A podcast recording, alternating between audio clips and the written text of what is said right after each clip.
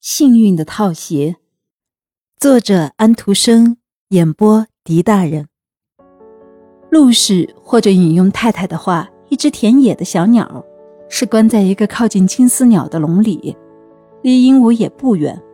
波贝所会说的唯一的人话，而且这话听起来很滑稽，是“来吧，让我们像一个人吧。”他所讲的其他话语，正如金丝鸟的歌声一样，谁也听不懂。只有变成了一只小鸟的这位陆氏，才能完全听懂他朋友的话语。我在青翠的棕榈树下飞，我在盛开的杏树下飞。金丝鸟唱着：“我和我的兄弟姐妹在美丽的花朵上飞，在风平浪静的海上飞。那有植物在海的深处波动。我也看见许多可爱的鹦鹉，它们长出许多许多那么长、那么有趣的故事。这都是一只野鸟。”鹦鹉回答说：“他们没有受过教育。来吧，让我们像一个人吧。为什么不笑呢？如果太太和所有客人们都能发笑，你也应该能发笑啊。对于幽默的事情不能领会，这是一个很大的缺点。来吧，让我们像一个人吧。你记得那些美丽的少女在花树下的帐篷里跳舞吗？你记得那些野生植物的甜果子和清凉的果汁吗？啊，对了。”不过我在这儿要快乐得多，我吃得很好，得到亲热的友情。我知道自己有一个很好的头脑，我再也不需要什么别的东西。让我们像一个人吧。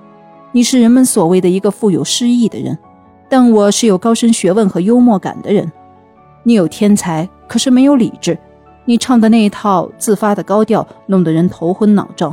难怪人们要打你，人家却不能这样对我，因为他们付出了更高的代价才得到我。我可以用我的尖嘴引起他们的重视，唱出一个“位子位子位子”的调子来。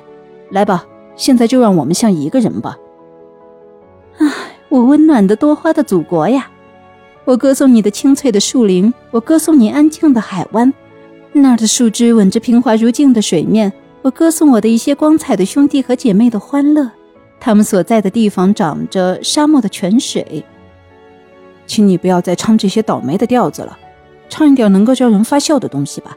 笑声是智力发达的最高表现。你看看一只狗和一匹马会不会笑？不，它们只会哭。只有人才会笑。哈哈哈！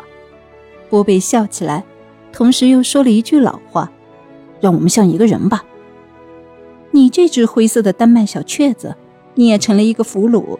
你的森林固然是寒冷的，但那里面究竟还是自由的。快飞走吧！他们刚好忘记你关在笼子里了，上面的窗子是开着的。飞走吧，飞走吧！陆氏就这样办了，他马上飞出了笼子。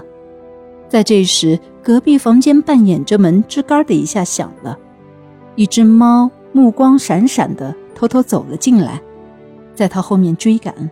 金丝雀在笼子里激动地跳着，鹦鹉拍着翅膀，同时叫着：“让我们像一个人吧。”陆氏吓得要死，赶快从窗子上飞出去，飞过一些屋子和许多街道，最后他不得不休息一会儿。